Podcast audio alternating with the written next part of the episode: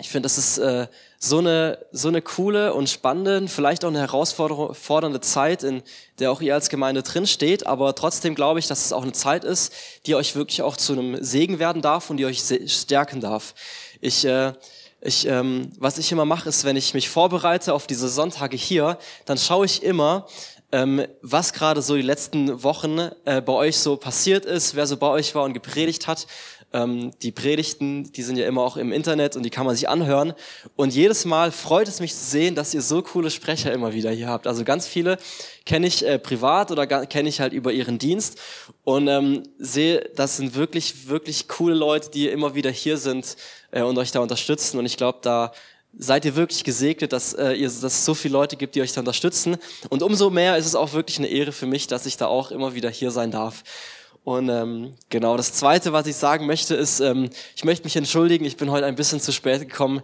Keinerlei irgendwie aus, ähm, aus Respektlosigkeit oder sowas, auf keinen Fall. Das war überhaupt nicht meine Absicht. Das passiert mir normalerweise auch nicht. Ähm, genau, wollte ich einfach nur gesagt haben, dass es mir das sehr leid tut. Ähm, genau.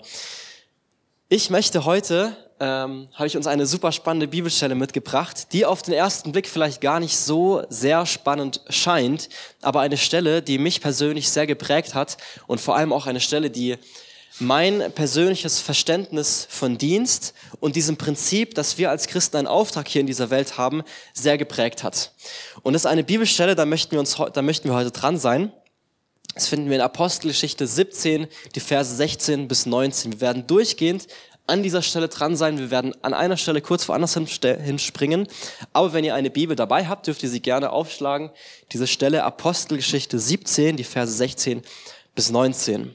Und ich möchte dieser Predigt den Titel geben, Kontexte des Christseins. Kontexte des Christseins. Ah ja, ich muss ja heute drücken, gell?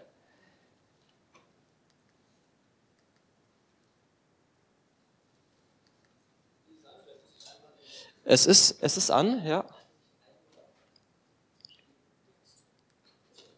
Ja, Kontexte des Christseins, Apostelgeschichte 17, 16 bis 19. Und ich möchte ähm, einfach diese Stelle jetzt mal kurz vorlesen. Wie gesagt, wenn ihr eine Bibel dabei habt, dürft ihr da gerne äh, mit, mitgehen. Ansonsten habe ich auch alle Verse hier vorne und äh, würde aus dieser Stelle dann so verschiedene Prinzipien ziehen, die mir wichtig geworden sind.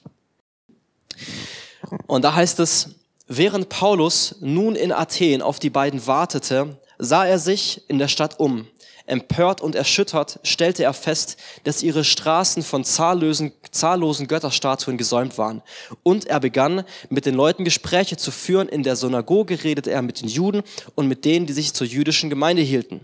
Und auf dem Marktplatz unterhielt er sich Tag für Tag mit denen, die er dort antraf.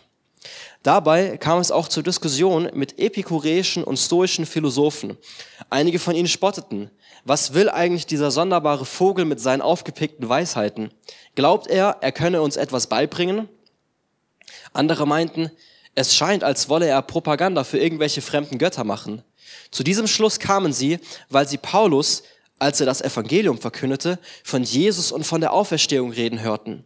Schließlich nahmen sie Paulus in ihre Mitte und führten ihn vor den Areopag, den Stadtrat von Athen. Dürfen wir erfahren, was das für eine Lehre ist, die du da vertrittst, sagten sie. Das ist die Stelle, also wir, wir lesen hier von Paulus. Er kommt in Athen an und wartet auf zwei Mitstreiter. Ich glaube, es waren Silas und Timotheus, glaube ich, aber es spielt auch nicht so die große Rolle. Jedenfalls, er, er findet sich in dieser Stadt wieder und er stellt fest, diese Stadt ist umsäumt mit Götterstatuen. Also überall findet er Götterstatuen und er stellt dann fest, hey, hier ist Handlungsbedarf, hier muss ich handeln.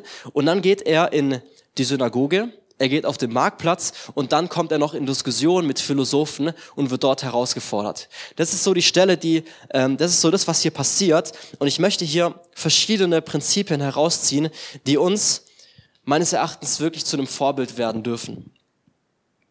Und ich will nochmal Vers 16 vorlesen. Während Paulus nun in Athen auf die beiden wartete, sah er sich in der Stadt um, empört und erschüttert stellte er fest, dass ihre Straßen von zahllosen Götterstatuen umsäumt waren. Und er begann mit den Leuten Gespräche zu führen. Also Paulus ist in dieser Stadt und er nimmt sein Umfeld wahr. Er sieht diese Stadt und ihm ist es nicht einfach nur egal, sondern er ist empört und erschüttert. Warum? Weil er all diese Götterstatuen sieht. Weil er nämlich weiß, diese Götter, an die diese vielen Menschen glauben, die können diesen Menschen nicht helfen. Diese Götter, diesen Glauben an diese Götter, der wird in die Lehre führen, weil diese Götter, das sind keine lebendigen Götter, das sind tote Götter, die nicht hören können, die nicht sehen können, die nicht sprechen können, die keine Macht haben auf dieser Welt, die ähm, schlussendlich einfach vergeblich sind, an diese Götzen zu glauben. Und er stellt fest, hey wow, hier sind so viele Menschen, die ihren Glauben in diese falschen Götter setzen. Und das bricht sein Herz. Und deswegen möchte ich dir die Frage stellen, hast du ein Herz für dein Umfeld? Hast du ein Herz für dein Umfeld? Paulus ist mir wirklich hier so zu einem Vorbild geworden, dass er sein Umfeld wahrnimmt und sich fragt, hey, wie ist die geistliche Situation in dieser Stadt? Ähm, wo sind Dinge, die noch nicht gut sind? Wo sind Menschen, die noch nicht diesen Retter Jesus Christus angenommen haben? Und wo sind Momente, wo ich wirklich reingehen kann und dort mitprägen kann? Paulus ist erschüttert. Warum? Weil er eben erkennt diesen Retter, er kennt Jesus, er weiß selbst, welche Auswirkungen sein Glaube auf Jesus, an Jesus Christus für sein Leben gehabt hatte.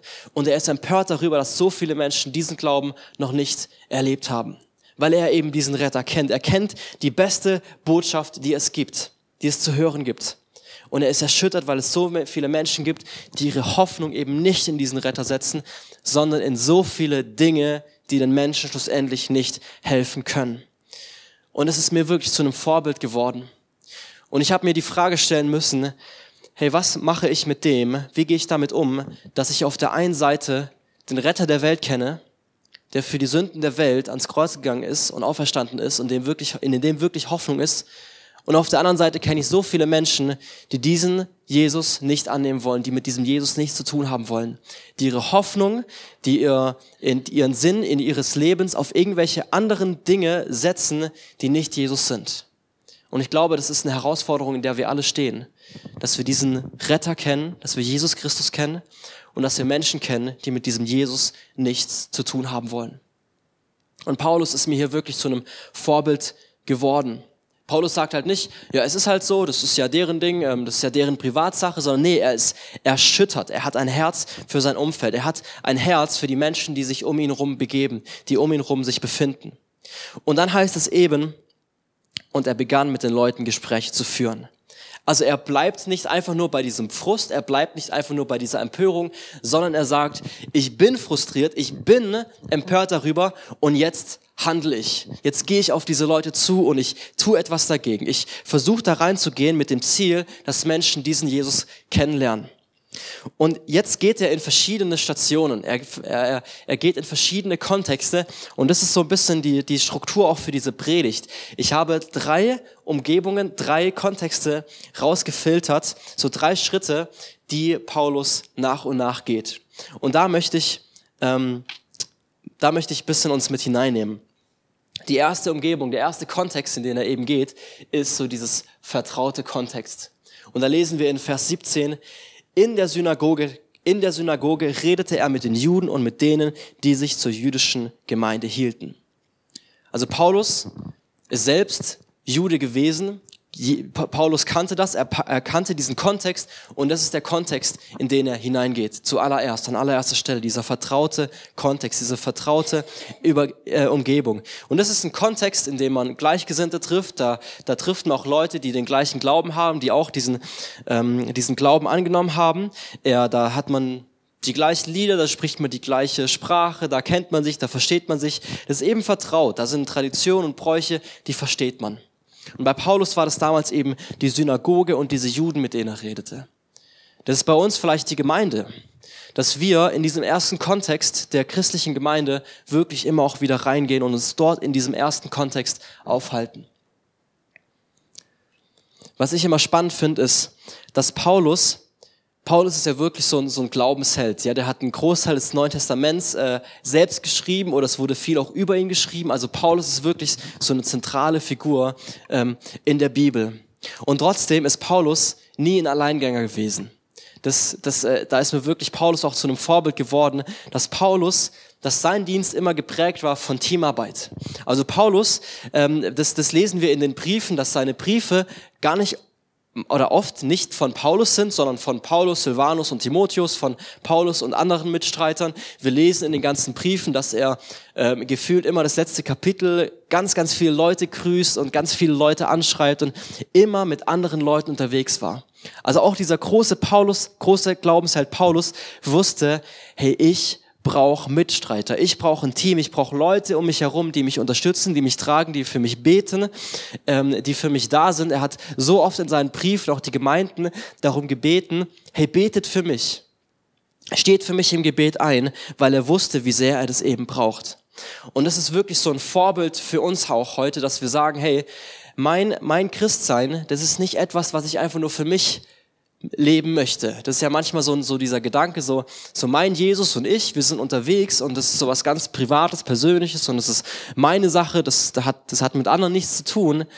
Hey, wenn ich in die Bibel schaue, dann stelle ich fest, dass Glaube nahezu immer in Gemeinschaft auch stattfindet. Also, dass es wichtig ist, dass wir zusammenkommen, dass wir ähm, einander unterstützen, dass wir einander im Gebet tragen. Warum? Weil wir es eben brauchen weil wir es brauchen, weil wir es nicht können, langfristig alleine durchs Leben zu gehen. Schon gar nicht, wenn wir, wenn wir so, einen, so einen Auftrag über unserem Leben verspüren und wir auch sagen, hey, ich möchte mit meinem Leben, möchte ich Gemeinde und ich möchte Gottes Reich dienen. Dann geht's vor allem nicht, wenn wir immer nur so unser eigenes Ding gehen, so Alleingänger sind. Und auch Paulus war das nicht. Paulus liebte das Zusammenkommen mit anderen Menschen. Er liebte Gemeinde, er liebte es, andere zu erbauen und von anderen erbaut und ermutigt zu werden. Und deswegen ist das eben so dieser erste Kontext, den er hingeht, eben diese, dieser vertraute Kontext, was heute diese Gemeinde ist. Und so ist es auch für uns heute zu einem, glaube ich, wirklich zu einem Vorbild, dass wir sagen, hey, wir wollen wirklich in Gemeinschaft mit Christen immer wieder kommen. Und deswegen ist es so gut, dass auch ihr, ihr, heute hier seid, dass wir zusammenkommen, dass wir Gottesdienst feiern, dass wir einander ermutigen, dass wir hier so einen vertrauten Kontext haben, wo wir uns mit unserem Glauben beschäftigen können, wo wir Gespräche führen können. Und das ist so dieser erste Kontext, in den Paulus hineingeht. Aber, und jetzt wird's herausfordernd, Paulus bleibt nicht äh, einfach nur in diesem ersten Kontext. Paulus bleibt nicht immer nur, bleibt nicht da und sagt, ja, das ist so mein vertrauter, gemütlicher Kontext, da geht's mir gut, da, ähm, da, da werde ich, werde ich gelobt, wenn ich für meinen Glauben einstehe. Nee, er verlässt diesen Kontext. Und er geht in diesen zweiten Kontext hinein, den ich genannt habe, der Kontext der Menschen. Der Kontext der Menschen. Er geht auf die Menschen zu. Und dort heißt es dann auch wieder in Vers 17, und auf dem Marktplatz unterhielt er sich Tag für Tag mit denen, die er dort antraf. Also er bleibt nicht in dieser Synagoge. Diese, dieser erste Kontext, das ist ein abgesteckter Rahmen. Da gibt es einen drinnen und da gibt es einen draußen. Das sind zum Beispiel Gebäude, das ist aber vielleicht auch ein Programm, das Gottesdienst ist oder das jetzt Hauskreis ist oder Kleingruppe oder Gebetsabend oder Ranger. Also da gibt es eine Klarheit darüber, ja, da gehöre ich dazu oder ich gehöre eben nicht dazu. Und Paulus sagt ganz klar, hey, es gibt Menschen, die sind in diesem ersten Kontext und es gibt so viele Menschen, die sind nicht oder noch nicht in diesem ersten Kontext und die sind dort eben nicht. Und deswegen verlässt er diesen Kontext. Er geht dorthin, er geht außerhalb der Synagoge, er geht, Haus, äh, er geht raus aus der Gemeinde. Paulus geht den Mensch, den Weg zu den Menschen. Und das finde ich wirklich eine spannende und herausfordernde und eine super wichtige Sache, die, wo ich auch immer wieder auch zu, zu mir selber predigen muss, weil wir als als gerade als Christen sind wir gut, so gut darin, uns auf diesen ersten Kontext zu konzentrieren, ja, dass wir unsere Gottesdienste gestalten, dass hier alles super äh, durchgeplant sein muss, dass wir so viel Zeit und Energie darauf verwenden, ähm, diesen ersten Kontext bisschen schöner zu machen, dort zu sein. Und ich glaube, wir verpassen es manchmal, auch irgendwann zu sagen, hey, das ist der erste Kontext und jetzt will ich aber auch mal rausgehen. Jetzt will ich diesen Kontext verlassen, um auf die Menschen zuzugehen. Warum? Weil ich glaube, dass Christen dort sein müssen, wo Menschen sind, die Jesus brauchen. Das ist ein Satz, der, der mich sehr geprägt hat. Christen müssen dort sein, wo Menschen sind, die Jesus brauchen. Und deswegen ist es so wichtig, dass wir unseren Blick auch nach außen richten zu den Menschen, die, die Jesus brauchen, die ihren, ihre Hoffnung, ihren Glauben eben nicht in diesen Jesus setzen, sondern irgendwelche Dinge dieser Welt, die ihnen schlussendlich nicht helfen können. Und ich glaube, da haben wir wirklich einen Auftrag, dass wir sagen, hey, wir gehen auf diese Menschen zu, wir gehen dort hin. Warum? Weil wir dort sein wollen, wo Menschen sind, die Jesus brauchen. Und deswegen ist es auch so wichtig, dass nicht alle Christen irgendwie in den Vollzeitdienst gehen. Deswegen ist es so wichtig, dass, dass Christen in den Unternehmen, in den Schulen, in den Kindergärten, in der Politik, in der Gesellschaft sind und überall dort, wo sie sind, mitprägen und dort wirklich Salz und Licht sind und sein, ihr Umfeld positiv prägen. Und Paulus begegnet den Menschen dort, wo sie sind. Er geht eben auf den Marktplatz. Wir lesen eben in diesem Vers 17, ja, das war eins zu weit. Wir lesen in diesem, er geht auf den Marktplatz, er unterhielt sich Tag vor Tag mit denen, die er dort antraf. Also Marktplatz, ja, das ist so dieses alltägliche Leben, das ist dieses, was alltäglich stattfindet. Das kann, das kann das Einkaufen sein, das kann unsere, das können unsere Arbeitskollegen sein, das können Leute sein, die wir einfach so treffen. So dieses alltägliche Leben. Also Paulus braucht hier nicht irgendwie einen vorgeplanten Kontext, irgendwie eine, eine Missionsstrategie, sondern nein, er, er geht einfach auf die Leute zu und er begegnet ihnen dort, wo sie sind. Paulus hat nicht gewartet, bis diese Leute in die Gemeinde kommen. Er hat nicht, er hat nicht äh, das, äh, das Gebäude schöner gestaltet, damit Leute herkommen. Er hat nicht die Programme schöner gestaltet, damit Leute herkommen, sondern er ist rausgegangen zu den Leuten. Und es ist wirklich was, das ich auch immer wieder mir selber sagen muss, hey, dass wir wirklich rausgehen müssen. Und wenn wir das tun, dann werden wir feststellen, hey, das kann wirklich herausfordernd sein. Das kann richtig herausfordernd sein. Warum? Weil wir dann auf Leute treffen, die auf einmal nicht mehr unsere Grundüberzeugungen teilen, die ganz andere Ansichten haben, dann treffen wir auch Leute, die unsere Ansichten vielleicht sogar ganz verwerflich und furchtbar finden und uns angreifen, uns herausfordern und uns fragen, hey, was soll denn das? Warum hast du denn diesen Glauben? Glaubst du wirklich, was in diesem alten, verstaubten Buch drin steht? Also Leute werden wir dann immer wieder begegnen und das ist herausfordernd. Wir treffen auf unterschiedliche Grundüberzeugungen, Lebensphilosophien, Subkulturen, Religion. Also das alles trifft aufeinander und da entsteht Diskussion, da entsteht Reibung oder kann Reibung entstehen. Und trotzdem sagt Paulus, hey, ich gehe zu den Leuten zu. Und warum nicht, um sie in Grund zu Boden diskutieren, sondern um ihnen in Liebe zu begegnen. Und dort ist auch hier, da möchte ich jetzt an eine andere Stelle springen, ähm, Jesus ähm, ist selbst immer wieder auf diese Leute zugegangen, dort, wo sie sind. Also Jesus hat uns das schon vorgelebt, dass Jesus den Menschen immer dort begegnet ist, wo sie sind. Und ich möchte uns ganz kurz eine, eine Stelle anschauen aus, aus dem Johannesevangelium. Und ich möchte gar nicht so intensiv auf diese Geschichte ein, eingehen, sondern sie uns einfach kurz mitnehmen, um dann dort zu sehen, wie, wie Jesus auf die Leute zugegangen ist. Und da lesen wir, da kam eine samaritanische Frau zum Brunnen, um Wasser zu holen. Jesus bat sie, gib mir zu trinken. Überrascht fragte die Frau, wie kannst du mich um etwas zu trinken bitten? Du bist doch ein Jude und ich bin eine Samaritanerin. Jesus antwortete, wenn du wüsstest, woran die Gabe Gottes besteht und wer es ist, der, zu dir sagt, gib mir zu trinken, dann hättest du ihn gebeten und er, er hätte dir Quellwasser gegeben, lebendiges Wasser. Herr, wandte die Frau ein, du hast doch nichts, womit du Wasser schöpfen kannst und der Brunnen ist tief. Woher willst du denn diese, dieses lebendige Wasser nehmen? Bist du etwa mehr? Bist du etwa mehr als der, als unser Stammvater Jakob, der uns diesen Brunnen gegeben und selbst von unserem Stammvater Jakob, der uns diesen, ja, Entschuldigung, ähm, bist du etwa mehr als unser Stammvater Jakob, der uns diesen Brunnen gegeben und selbst von seinem Wasser getrunken hat, er und seine Söhne und seine Herden? Jesus gab ihr zur Antwort, jeder, der von diesem Wasser trinkt, wird wieder Durst bekommen. Wer aber von dem Wasser trinkt, das ich ihm geben werde, wird niemals mehr durstig sein. Das Wasser, das ich ihm gebe, wird in ihm zu einer Quelle werden, die unaufhörlich fließt bis ins ewige Leben.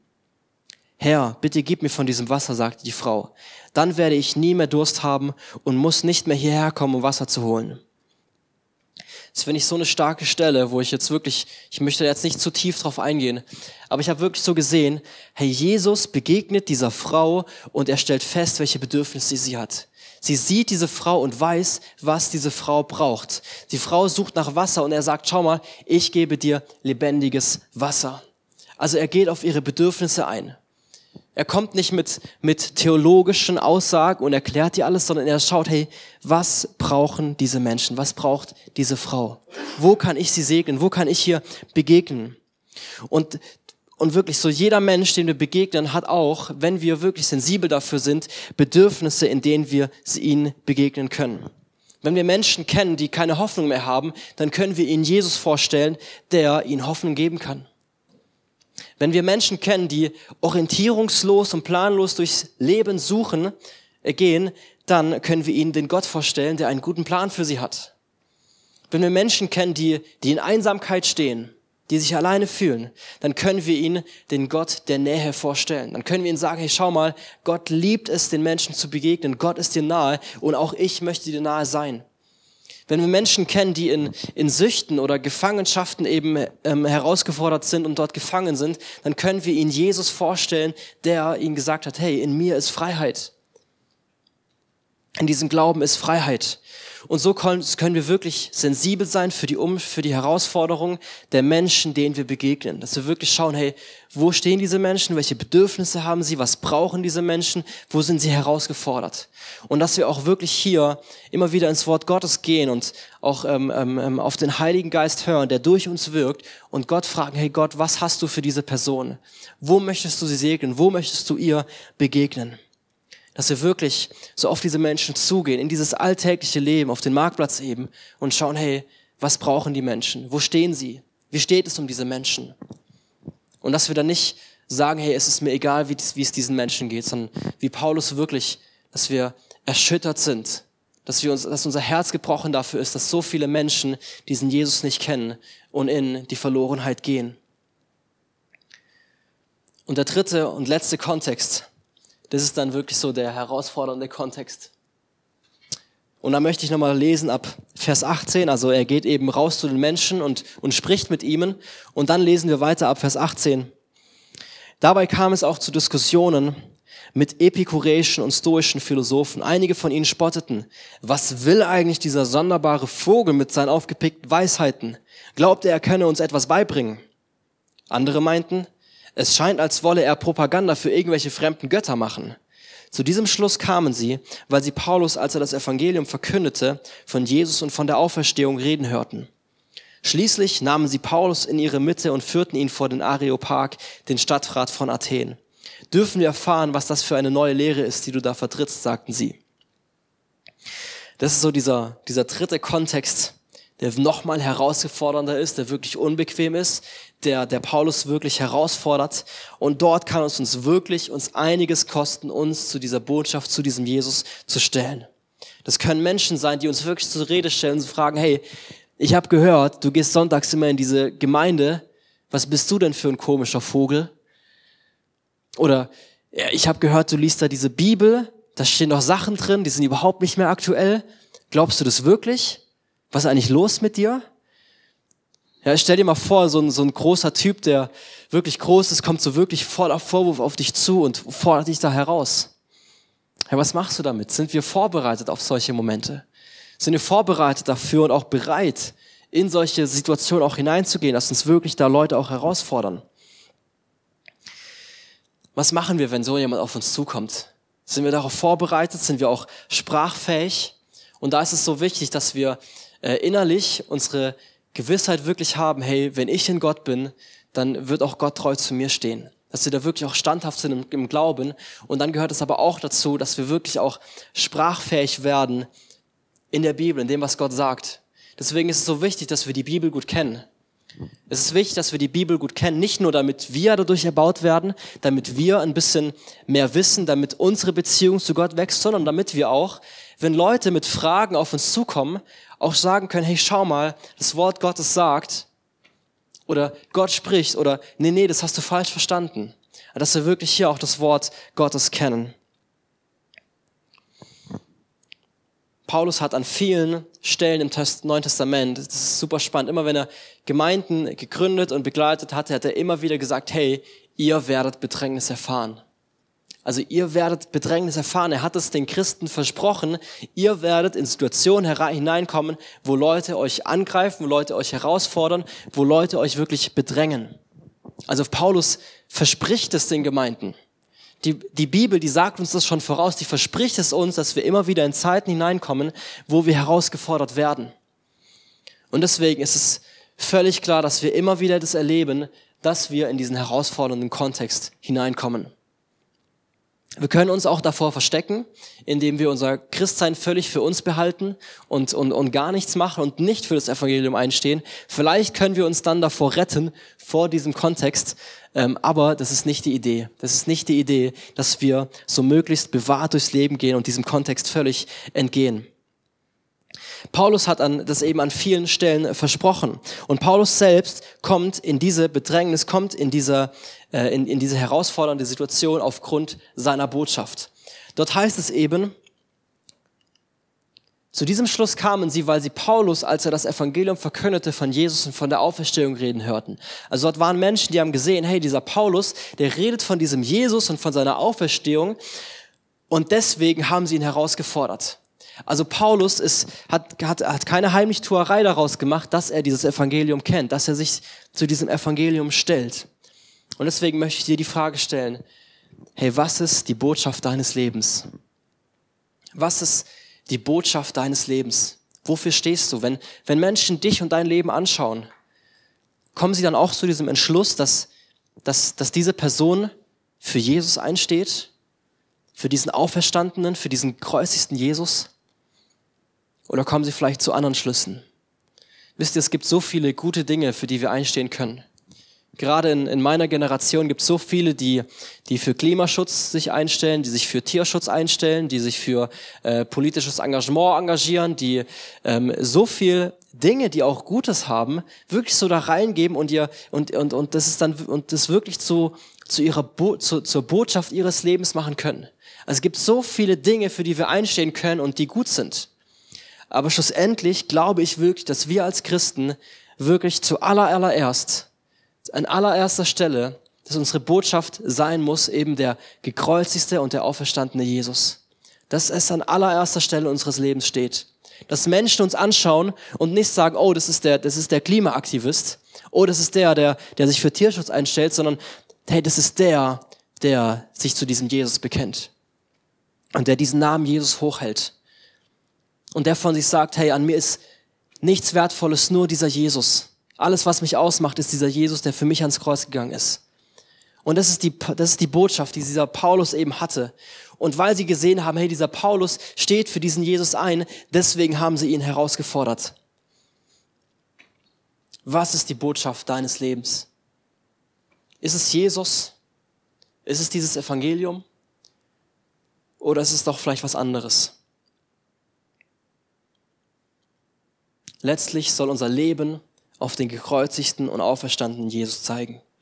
Und alles andere ist vielleicht gut, aber neben Jesus trotzdem nebensächlich. Davon bin ich überzeugt. Und dann geht's weiter in der Geschichte und es ist super spannend, wie Paulus hier in, in diese Diskussion geht. Das habe ich jetzt nicht in der Predigt dabei, aber wirklich, lest es gerne mal nach, die folgenden Verse, wie er, wie er mit diesen Leuten diskutiert. Das ist super spannend und ich glaube, da können wir auch viel lernen. Und dann will ich aber einen Sprung machen zu Vers 32 und Vers 34. Also wir lesen dann, wie er, wie er in, Dis in Diskussion geht mit diesen Philosophen.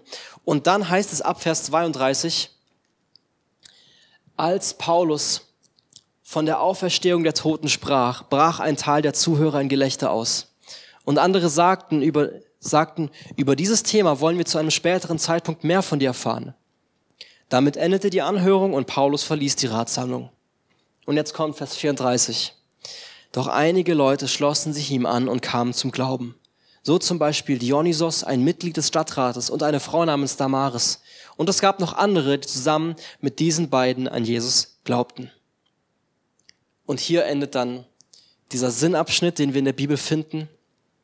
So endet dann dieser, dieser, dieser Part eben. Und wir finden hier beschrieben verschiedene Diskussionen auf das Wirken von Paulus, auf das, was Paulus tut. Und wir finden an allererster Stelle Gelächter. Da heißt es, als er von den Toten, als er von der Auferstehung der Toten sprach, brach ein Teil der Zuhörer in Gelächter aus. Also Leute haben sich über ihn lustig gemacht. Erinnert ihr euch an diese Aussage, wo sie gesagt haben, was will dieser sonderbare Vogel mit seinen aufgepickten Weisheiten? Also Leute, die verspotten ihn, die machen sich über ihn lustig, die, die lachen ihn aus. Also die, die, die führen ihn wirklich in so eine, die versuchen ihn in so eine Peinlichkeit hineinzuführen. Dass sie sagen, hey, wie peinlich ist denn das, was du sagst? Wie komisch, wie, wie lachhaft. Glaubst du das wirklich? Also sie verspotten ihn, sie machen ihn nieder, sie lachen ihn aus. Und ich bin mir absolut sicher, Paulus wusste ganz genau, dass es Leute geben wird, die ihn verspotten und auslachen würden. Die zweite Reaktion ist, dass es Menschen gibt, die, die Interesse hatten. Das ist vielleicht so die Denker, die sich gern über Glauben, über Lebensphilosophien austauschen. Und auch das finde ich immer wieder ganz cool, einfach mit Leuten ins Gespräch zu gehen. Also Leute, die sagen, hey, erzähl uns mehr darüber, wie wir eben hier lesen. Und dann eben ab Vers 4, einige Leute schlossen sich ihm an. Einige Leute finden zu Jesus. Und hier schließt sich wieder dieser Kreis. Er geht in diese Stadt rein, stellt fest, in dieser Stadt gibt es so viele Leute, die ihre Hoffnung in irgendwelche toten Götter setzen. Und schlussendlich geht er diesen ganzen Weg mit dem Ziel, dass einige wenige Menschen zu Jesus finden. Also Paulus ertrug Herausforderung, Bedrängnis, Gelächter, um einzelne Menschen zu Jesus zu führen. Ich bin mir absolut sicher, Paulus wusste, als er angefangen hat, diesen Weg zu gehen, dass nicht die ganze Stadt ihn feiern und loben und ihn hochhalten wird, sondern dass er herausgefordert wird, dass er bedrängt wird, dass Leute ihn verspotten und auslachen. Und er hat es trotzdem getan. Warum? Weil er diese Hoffnung und diesen, diesen Glauben hatte, hey, vielleicht gibt es schlussendlich doch einige wenige Menschen, die ihre Hoffnung in diesen Jesus Christus setzen. Und das ist die Motivation für Paulus. Paulus hat so eine starke Liebe für seinen Kontext, für sein, für sein Umfeld, dass er bereit ist, Bedrängnis, Gelächter, Spott über sich ergehen zu lassen mit dem Ziel, dass einige wenige Menschen zu Jesus gehen, zu Jesus finden. Und Paulus macht hier wirklich so deutlich, hey, seine Hoffnung, dass Menschen zu Jesus finden, ist ihm so viel wichtiger als sein eigener Ruf, als sein eigener Komfort, als seine, eigentliche, als seine eigene Bequemlichkeit. Also Paulus ertrug all diese Dinge mit dem Ziel, dass einige wenige zu Jesus finden. Und da möchte ich uns auch heute die Frage stellen, wie steht es da um unser Herz? Wie sieht es da in deinem Leben aus? Bist du, schreckst du davor zurück, für diesen Jesus einzustehen? Weil du vielleicht Angst hast, deinen Komfort zu verlieren, weil du Angst hast, dass Leute dich herausfordern? Oder sagst du, hey, ich, ich liebe diese Menschen so sehr und ich weiß, was passiert, wenn diese Menschen diesen Jesus nicht annehmen. Und deswegen ist es mir so wichtig, dass diese Menschen, die ich so sehr liebe, dass sie diesen Jesus annehmen. Und dafür gebe ich alles. Dafür gebe ich meinen Komfort, dafür gebe ich meinen Ruf, dafür gebe ich meine Bequemlichkeit her. Ich gebe das alles auf. Warum? Weil ich ein Brennen dafür habe, dass Menschen diesen Jesus kennenlernen.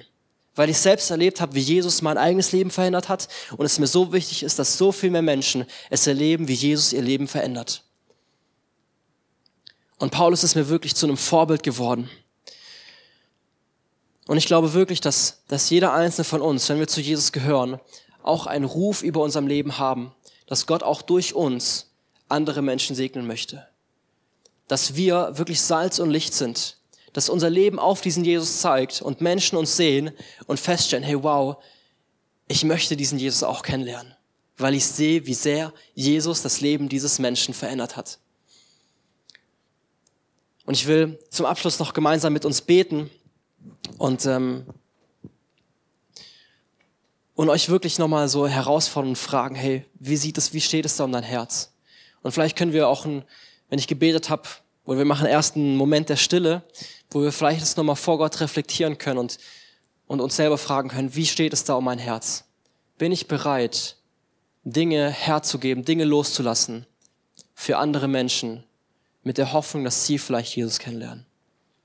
Lasst uns da einen kurzen Moment der Stille gehen und es einfach vor Gott in unserem Herzen bewegen.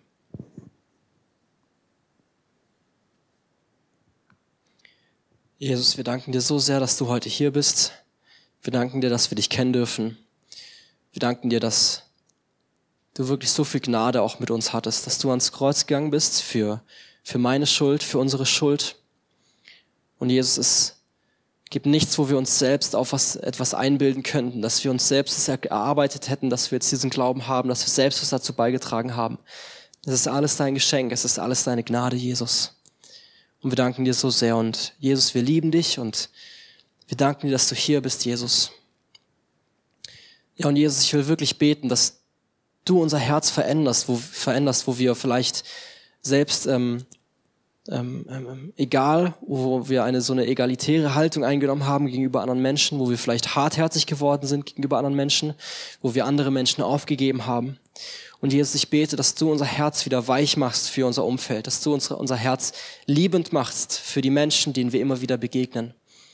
Und dass du uns das wirklich immer wieder vor Augen führst, wie, wie, wie, wie essentiell, wie notwendig es ist, dass Menschen dich kennenlernen.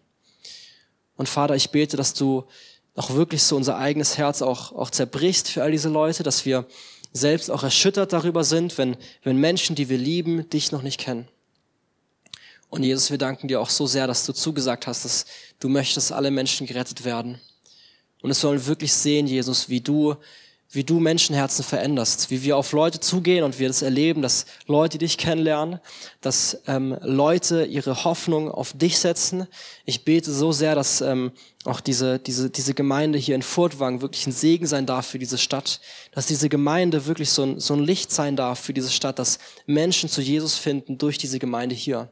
Dass du diese Gemeinde segnest, dass du diese Gemeinde stärkst und dass wir das wirklich erleben, wie es auch ja in der Apostelgeschichte heißt, dass immer wieder, dass du neue Leute hinzugefügt hast, die diesen Glauben angenommen haben. Und wir danken dir, dass du deine Hand über all diesen Dingen hast, dass schlussendlich du derjenige bist, der, der, der, der es bewirkt, dass Menschen dich kennenlernen. Und ich bete so sehr, dass, dass du das wirkst, dass wir das erleben, wie du, äh, wie du diese Stadt hier segnest, dass Menschen dich kennenlernen. Amen.